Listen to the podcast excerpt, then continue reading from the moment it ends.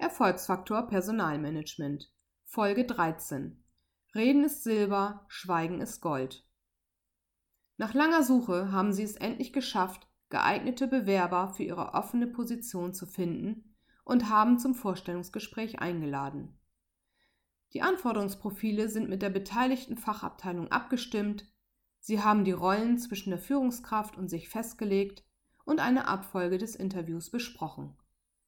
Der Besprechungsraum ist vorbereitet, die Handys sind auf lautlos gestellt und der Bewerber wird von Ihnen am Empfang abgeholt.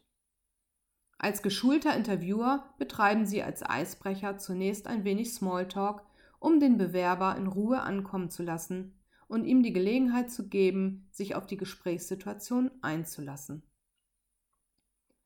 Nach der Vorstellung der Gesprächsteilnehmer starten Sie das Gespräch, indem Sie dem Bewerber allgemeine Informationen über den Ablauf des Gesprächs und über das Unternehmen geben.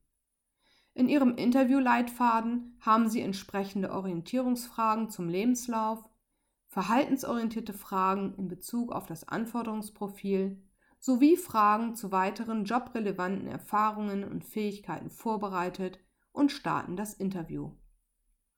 Alles läuft gut, bis zu dem Zeitpunkt, wo es um etwas kritischere Fragen in Bezug auf das persönliche Verhalten geht.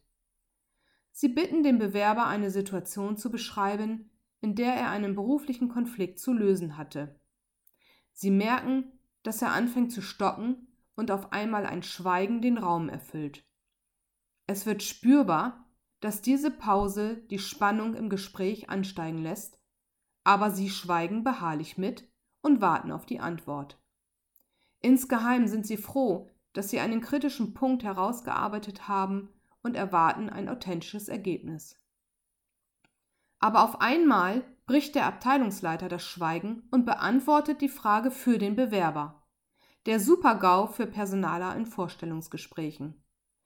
Ihr mühsam herausgearbeitetes Beispiel für eine bestimmte im Vorfeld definierte Anforderung ist unbrauchbar geworden und Sie müssen ein weiteres Beispiel suchen. Schwören Sie im Vorfeld alle beteiligten Gesprächspartner eines Interviews darauf ein, dass Schweigen ein rhetorisches Mittel ist, und zwingend zu einem Interview dazugehört, wenn man ehrliche und authentische Antworten erwartet.